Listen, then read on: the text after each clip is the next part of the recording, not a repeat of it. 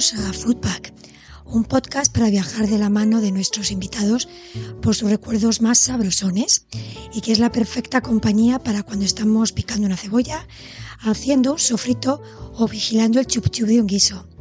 Así es que vamos preparando paladar y oídos para disfrutar del plato sonoro de este episodio. Ya sabéis que la receta que salga de este capítulo la podréis encontrar en soniafuentescooking.com. Pues allá vamos.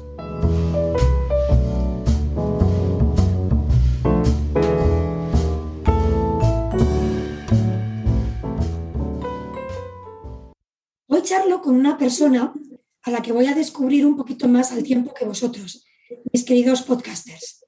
Viene de una amplia y exitosa familia de artistas y ella misma es artista también. Se llama Amparo Aragón y su apellido nos trae a la memoria al queridísimo Miliki. Y viene al caso esta mención a su padre, porque en este podcast, en el que hablamos de comida y recuerdos, debo confesar que yo he pasado unas tardes estupendas frente a la tele en compañía de mis hermanos y unas aceitunas, así como lo es. No me preguntéis por qué, pero nosotros siempre veíamos los payasos de la tele con un bote de aceitunas verdes. Comer aceitunas mientras nos reíamos con las ocurrencias de esos locos deliciosos era el planazo de la tarde del sábado. Además, muchos más miembros de su extensa familia están relacionados de una manera u otra con el mundo de la creación. Así es que, como veis, el arte rodea y ha rodeado a esta mujer especial que también tiene un pasado como escenógrafa en la tele y de ahí su interés por la decoración y el interiorismo, y a la que apasiona también la gastronomía. Eh, esta pasión le llevó a montar una escuela de cocina muy conocida en Madrid, Cayena, y Cayena fue un referente de este mundillo durante casi 15 años, hasta que la pandemia obligó a Amparo a echar el cierre. Y fue en Cayena donde conocí a Amparo, porque tuve la suerte de que contase conmigo para enseñar en ese espacio por donde pasó tanta gente interesante. Amparo, después de cerrar esa etapa, puso en marcha nuevos proyectos y uno de ellos es algo que lleva haciendo tiempo y que hace muy bien. Y ese algo es escribir. En Instagram, todos los lunes, podéis leer sus textos llenos de emoción y en los que se enfrenta a temas muy diversos que analiza, desde mi punto de vista, con ojo certero y pluma precisa.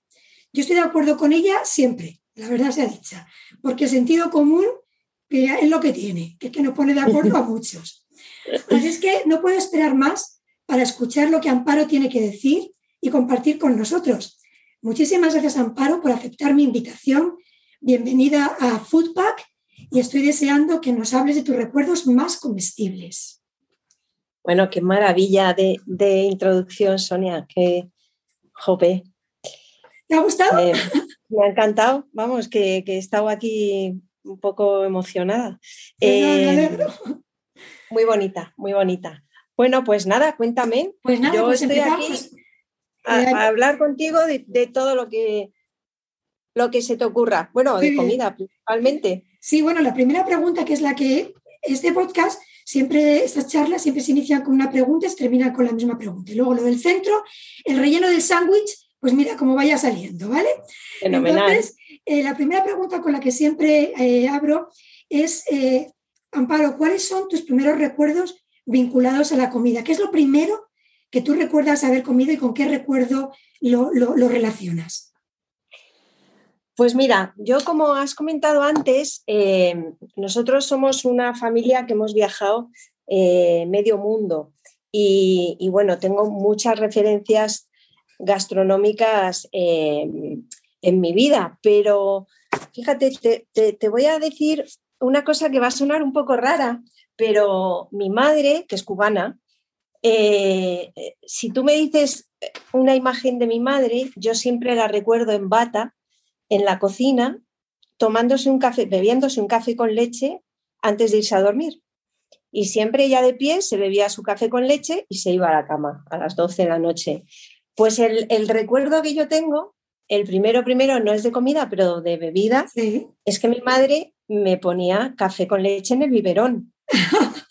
y yo me tomaba mi café con leche, no era el café con leche, o, sea, no era el café cubano, ese fuerte eh, que te pone, porque ella lo hacía muy americano, muy aguado, pero, pero quizá el, biberón de café con leche. Madre mía, madre mía. Así soy, así soy de cafetera, claro. ¿Eh? Entonces, Pero sí, entonces mm, sin duda alguna, entonces, cuando hueles el café, se te viene a la cabeza, o sea, cada mañana eh, un bombardeo de, recuerdos, ¿no? Que de forma casi involuntaria. Totalmente, totalmente. Y mi madre en la cocina bebiéndose su café con leche, que, yo creo que ya no lo hace, pero, pero todos los días terminaba su día con su café. y, sí, y mi padre era muy cafetero también.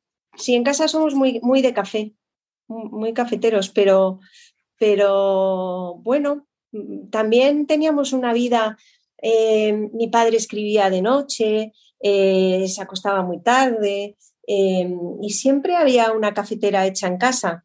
O sea, que es, algo, sí, que está en mi familia. Bueno, el, aroma al café es de los aromas más evocadores. O sea, a mí me, me de verdad, no sé, te pone como de buen rollo de inmediato. Yo huelo café y es como, Mm, Yo creo que el olor a café sí es, casa, ¿no? Y el, olor a café, el, de pan también, ¿no? El de las tostadas con el café, sí, sí. eso es, es sentirse como en casa, sí. Amparo, tú me acabas, me has dicho que has viajado por muchos sitios, que tu familia es mezcla. Eh, ¿qué, mezcla? ¿Qué mezcla? Cuéntanos un poquito, a ver, ¿qué mezcla, qué mezcla hay ahí interesante? Madre mía, bueno, pues mira, en casa, eh, bueno, mi padre eh, de, Vallecas, de Madrid de Vallecas, pero nació en Carmona, en Sevilla, o sea que las, raíces andaluzas están ahí y, mi abuela granaína. Y, luego eh, mi madre cubana, o sea, mi padre emigra como mucha, mucha gente en España en la posguerra y se va a, a La Habana. Y conoce a mi madre, y allí en, La Habana nacen mis tres hermanos mayores, Rita, Pilar y Emilio. Y yo nazco ya en Estados Unidos, en Chicago, en el exilio, cuando entra Fidel, que mi familia se va de Cuba, y, yo ya nazco en Estados Unidos. Entonces ya, ya de base empezamos con mi padre español, eh, mi madre cubana, eh, yo americana, y luego tengo primos mexicanos, argentinos, o sea, eh, hemos viajado por, por sobre todo Latinoamérica, Latinoamérica un montón. Y, bueno, pues, pues tú fíjate, o sea, en, casa mi madre dice he hecho comida cubana y, y, ahí estamos todos, o sea, es como la comida cubana en mi casa, sí, sí, me hace mucha gracia porque ahora hay muchos sitios que tienen sándwich cubano, que esto antes no, no, es como que se ha puesto de moda ahora. he, de, decir que todavía mm, tengo que probar uno bueno, bueno. ¿eh? O sea, que no lo hacen exactamente como es el pan cubano, porque el, eh, digo, el sándwich cubano, porque el pan es, un pan especial, que es un pan de agua, que, lo hacen allí y ese aquí no lo hacen. Pero, pero sí, eh, nosotros, o sea, como mezcla, pues, pues tú fíjate.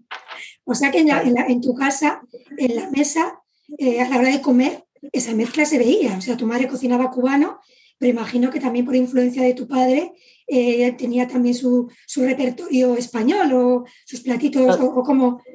Totalmente, totalmente. Mira, además mi padre eh, siempre se encargó de que nosotros conociéramos España, o sea, que, que España estuviera presente en nuestra casa siempre. Y mi padre hacía cosas, por ejemplo, en Chicago hizo chorizos. Y, sí, entonces, sí, sí, sí. Eh, y, él se buscó la vida para conseguir pimentón, para conseguir la tripa, y, hacía chorizos, los tenía colgados por la casa, que a mi madre la tenía desesperada. Y luego en, Navidades eh, siempre había mantecados de Astorga que hacía él. Eh, o sea, él, la referencia de España estaba siempre en casa. y, luego, bueno, también en, Cuba, sabéis que, que, o sea, emigraron gallegos, emigraron vascos, catalanes, o sea, la comida española en, Cuba era, estaba el centro vasco, el centro gallego, y, o sea, estaba allí muy presente.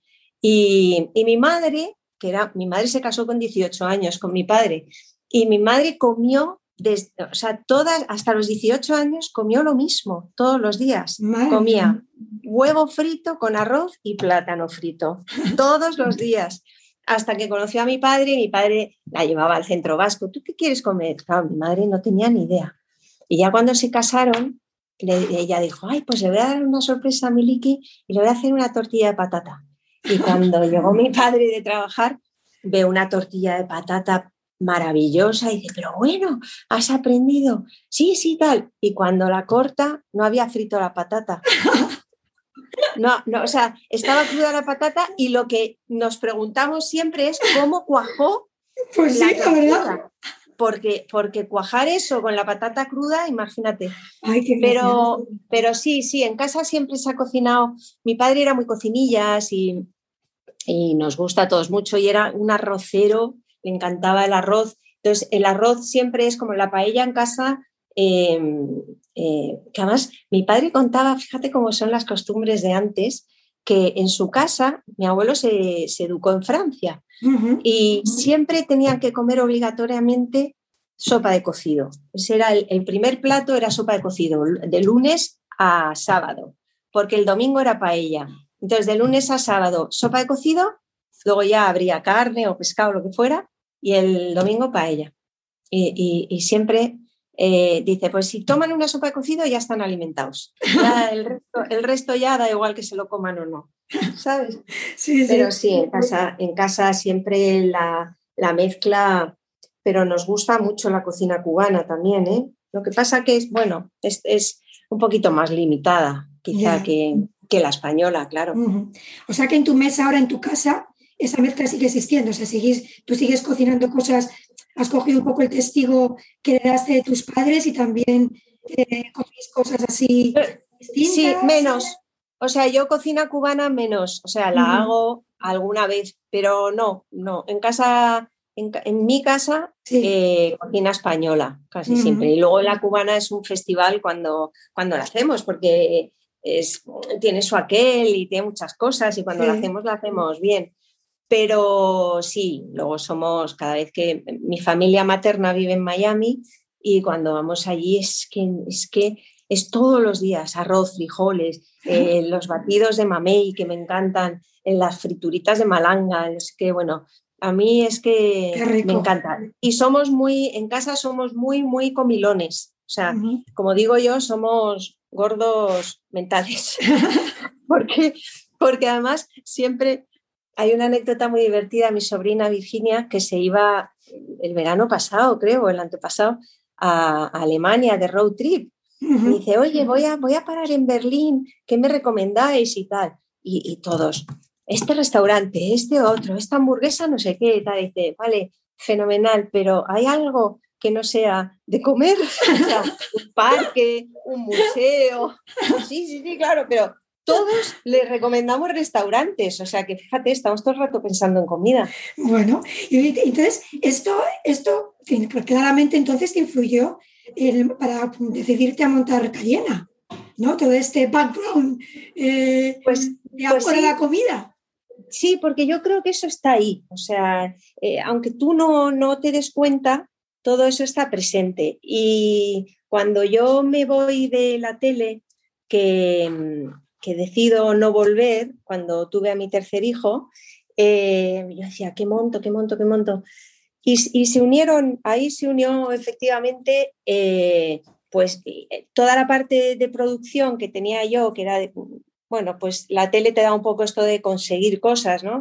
Es como conseguidora. Y la parte gastronómica. Y entonces dije, bueno, pues, pues hago team buildings, que, que yo creo que fuimos las primeras en hacerlo no es por tirarme flores, ¿eh? Sí, no, no, Porque luego, luego pero fuimos las primeras en hacer team building y, y, alrededor de la cocina, porque, porque sí, es verdad que, eso estaba ahí.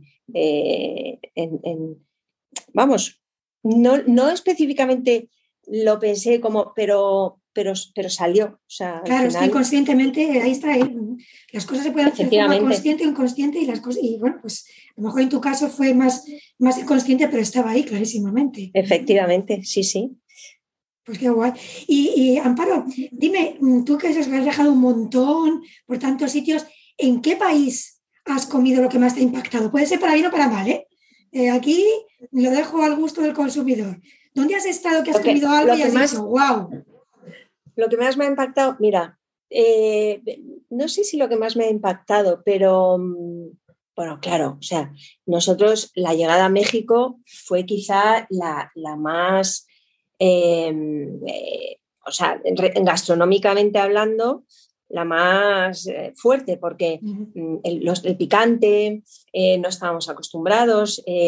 yo, yo tenía en México unos seis años o seis, seis, siete años las patatas fritas picaban, todo, todo, todo picaba, pero soy una enamorada de la cocina mexicana, o sea, me, apasiona la cocina mexicana, no de la que conocemos, porque es que es extensísima, o sea, toda la cocina de Sinaloa y todo eso que es, que es espectacular. Pero yo te diría, a mí Italia es un país que, que me tiene enamorada. O sea, yo la, creo que lo puse el otro día, la, comida que más me impactó, ¿sabes cuando encuentras un reducto en un pueblecito perdido eh, en Sicilia que se llamaba Marzamemi? Marzamemi, creo que lo estoy diciendo bien, o Marzamemi.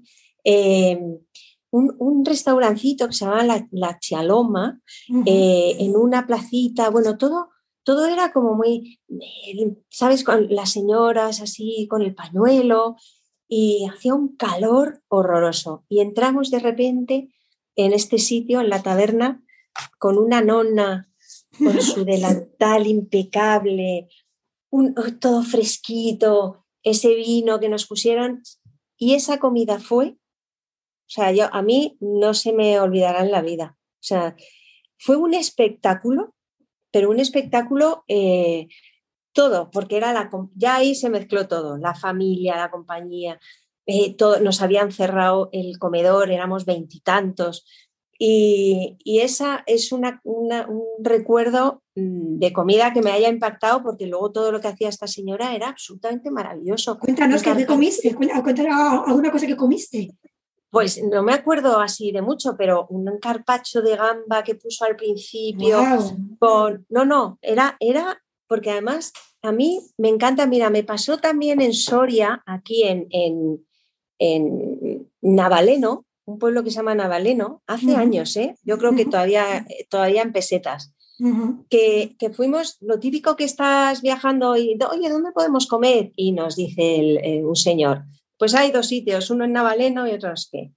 Y nos vamos a este pueblo, igual, se llamaba El Maño, este restaurante. Y nos hizo un menú largo y estrecho esa señora que, no te lo puedes imaginar. Pero, pero, ¿sabes el típico sitio que, en la entrada pues estaban eh, pues dos señores tomándose un carajillo sí, y sí, sí. no sé qué?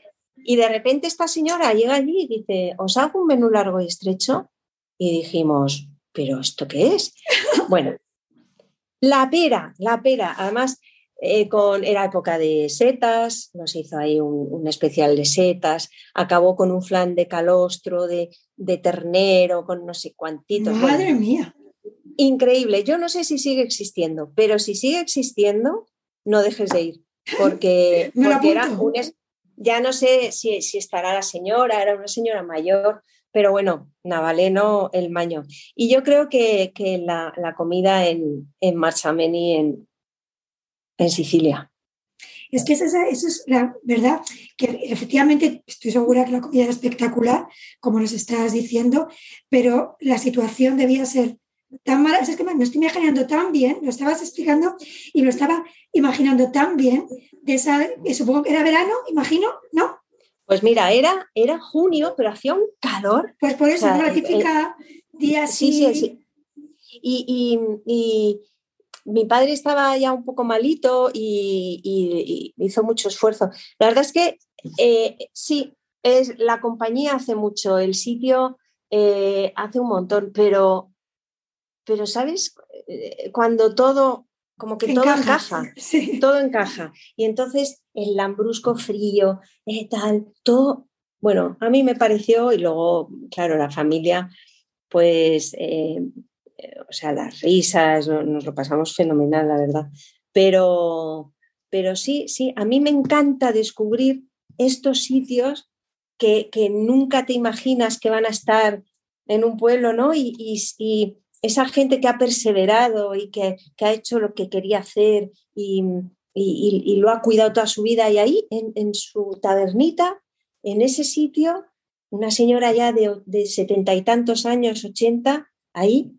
O sea, a mí esas cosas me emocionan. Sí, sí. Es un recuerdo precioso. ¿Y tú volverías a paro allí? solo para volver a comer, aunque evidentemente la señora seguramente no esté, pero ¿tú volverías? Sí. ¿La única razón sería la de ir a comer allí? Sí, sí, sí, volvería, volvería. Eh, probablemente sea distinto, eh, porque, porque, bueno, eh, también pues, pues, falta gente y tal, pero yo volvería, sí, sí, sí, sin dudarlo.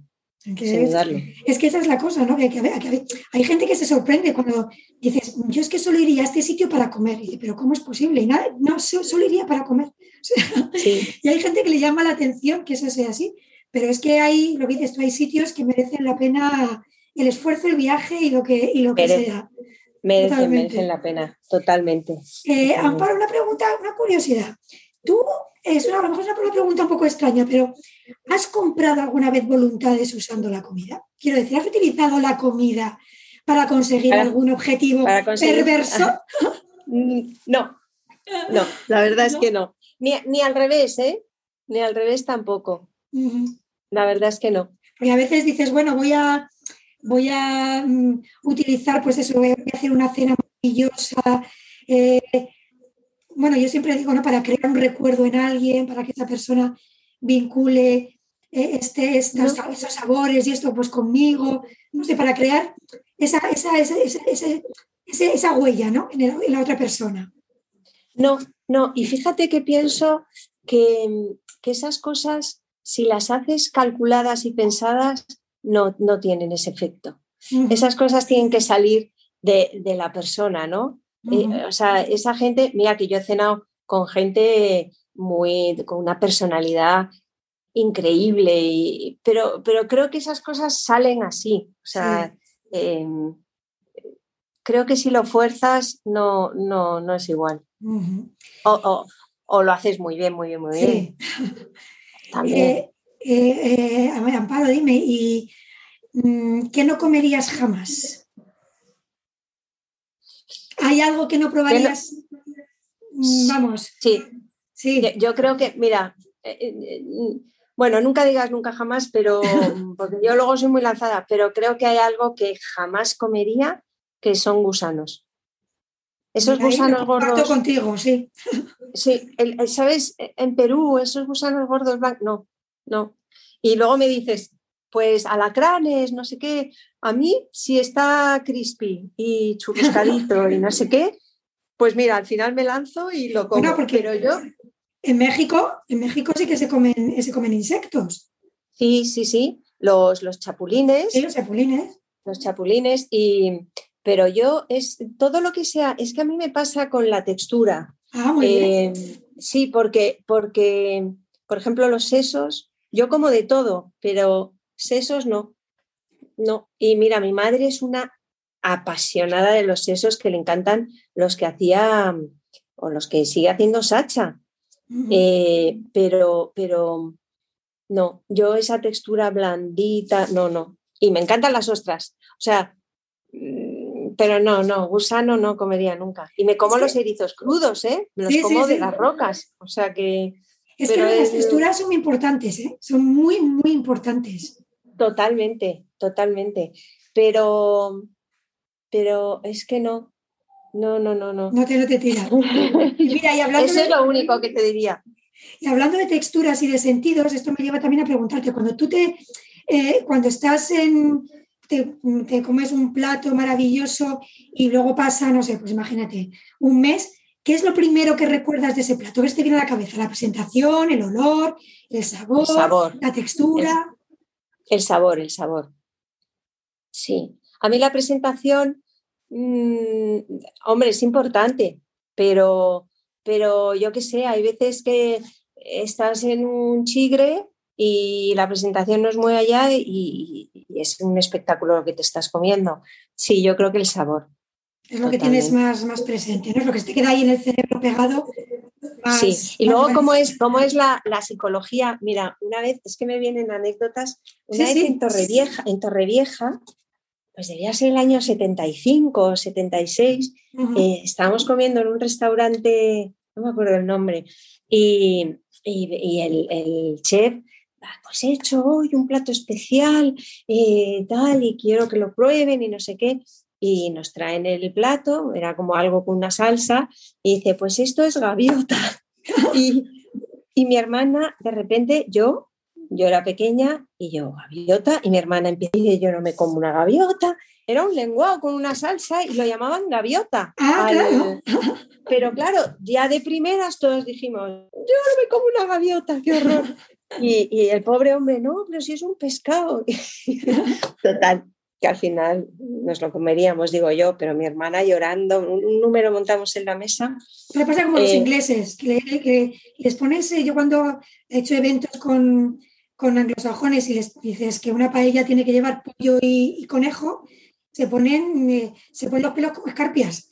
Porque el bueno, bueno conejo es, es miembro de la familia, es como la abuela o la tía Mari. O sea, tú el conejo no te lo comes. Entonces, pues eh, siempre tienes que ponérselo pollo porque, eh, porque me amigo que es inglés, el, el conejo es como, mmm, marquemos las distancias. O sea que lo mismo. Qué, gracia. Yo me acuerdo en Cayena cuando, con los americanos Em, que, todo, todo lo que era el, marisco había que ponérselo peladito. Sí, sí, sí, sí, también. porque si ven las gambas, la cabeza de las gambas, los mejillones y eso, eh, no les gustaba absolutamente nada. Y, bueno, mm, claro, ya enseñarles un percebe. pero no saben lo que se pierden. Todo lo que se pierde con los percebes. Totalmente. Fíjate una anécdota que me estoy acordando yo que estás hablando de, de marisco, cómo serán fíjate que vamos, Inglaterra es una isla, Dios mío. O sea, están rodeados de agua, pero no el tema del pescado y el marisco, como que no esto. Y mi marido me contó, eh, bueno, ya claro, ya vive, está, vive en España hace, hace un montón de tiempo y ya es más español que, que otra cosa, pero me dijo que la primera vez que yo me comí una gamba, no sabía cómo se comía. Y me la comí entera. Ay, pobre. con la cáscara y todo. Con las, con las antenitas y todo. Todo, todo. Dice, la gente de alrededor me miraba como diciendo, ¿y este loco, este kamikaze qué hace? Tomándose una gamba con la cáscara y todo. Y dice, yo decía, pero ¿cómo a la gente le gusta tanto esto? Con este yang, yang, yang, que este crujido tan desagradable. Pobrecillo y toda la... Sí, sí, a mí cada vez que me lo contaba digo, ¿pero qué me dices? O sea que claro, los americanos que me estás contando es así, efectivamente, tienes que ponerse todo bueno, peladito. Todo, todo. Y yo conozco a unos que, pidieron churros y, miraban así porque no, sabían eh, y, pidieron ketchup y mostaza para mojar los churros. Porque esto, ¿esto cómo se comerá? Pero bueno, lo de tu marido, pero luego cuando aprendió, no, nada, ahora le encantan, pero, pero ya te digo, es, es, curioso, ¿no? Porque evidentemente nuestra cultura gastronómica pues eh, no nos damos cuenta el peso tan enorme que tiene. Entonces, bueno, en Inglaterra, y eso, bueno, sobre todo era un poco más, pero cuando eran, eran pequeños, pues el pescado era para el Viernes Santo, punto pelota. Claro, es, verdad, y, lo del marisco y todo eso, y decía, pero Dios mío, pero si vivías a, 20 kilómetros de, de, Whitby, que es un puerto, bueno, pues no, bueno, pues estas, estas cosas Ayer fish and chips. Sí, pero hay más, más, más de fuera que, que, pescado, ¿eh? Tiene que tener mucho más mucho, mucho porque si no, no le, no le funciona. bueno, pues nada, estamos llegando ya al final, solo que me queda una preguntita más eh, para terminar, que es la última también que suelo hacer en esas entrevistas. Y es que Amparo, a esta horita ya, las ocho y pico de la tarde, eh, ¿qué plato te zamparías ahora mismo? ¿Qué plato me zamparía? unos huevos fritos con papas. Yo, huevo frito con papa. Y, me encantan los pimientos fritos también. Entonces, huevo frito con papa y pimientito frito verde. Pues un platazo. Que me encanta. Eso y, un cavita. ¿eh? Un cava, un cava siempre, un cava, en casa somos muy de cava. Y, va con todo. Así que, oye, te comes unos huevos fritos con unas patatas. Mira, hay un sitio aquí en Madrid que hacen unas patatas fritas. Yo solo voy para comer las patatas fritas. Porque a mí no me quedan así. Hacer unas patatas fritas buenas. Dime, dime el sitio, venga. Comparte, comparte información. No lo voy a decir aquí. Te lo voy a decir por privado. Vale. Te lo digo por privado. Me parece bien. De esos sitios que, hay que cuidar. Pero, pero es verdad que no sé si te pasa a ti, hacer unas buenas patatas fritas no es, no es muy fácil. A mí no me quedan como a esta señora que cocina en este sitio. Uno, uno de los trucos es tener la patata correcta, porque el problema es que la gente normalmente piensa en patatas y, piensas que hay una patata, pero hay montones de tipos de patatas.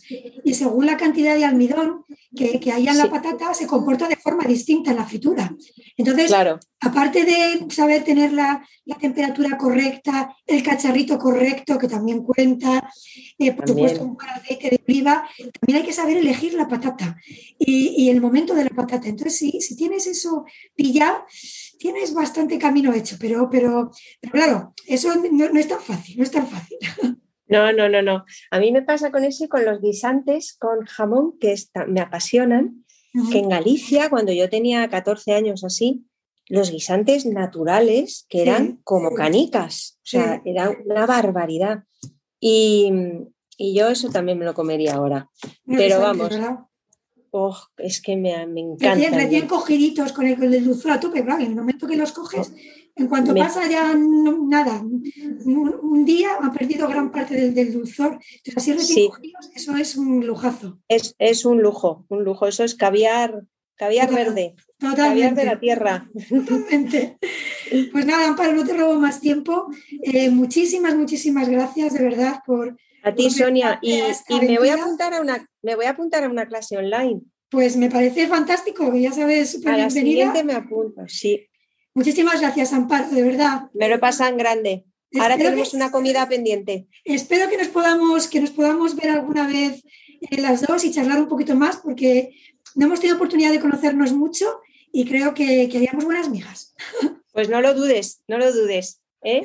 Emplazamos la, la, comida, ahora estamos con la segunda dosis de la vacuna, ya no quedamos tú y yo a comer.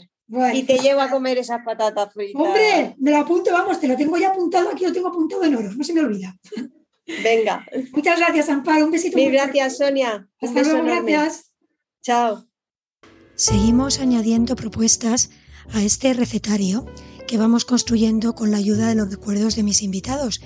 Hoy Amparo ha mencionado una comida familiar muy especial en un pueblecito de Sicilia de la que guarda gratísimos recuerdos y ha dejado caer un ceviche de gambas. Así es que dicho y hecho, en soniafuentescooking.com podéis encontrar mi propuesta para este plato perfecto para los calores veraniegos. Espero que hayáis disfrutado del episodio de hoy y nos encontramos muy pronto de nuevo en territorio Foodpack. Adiós.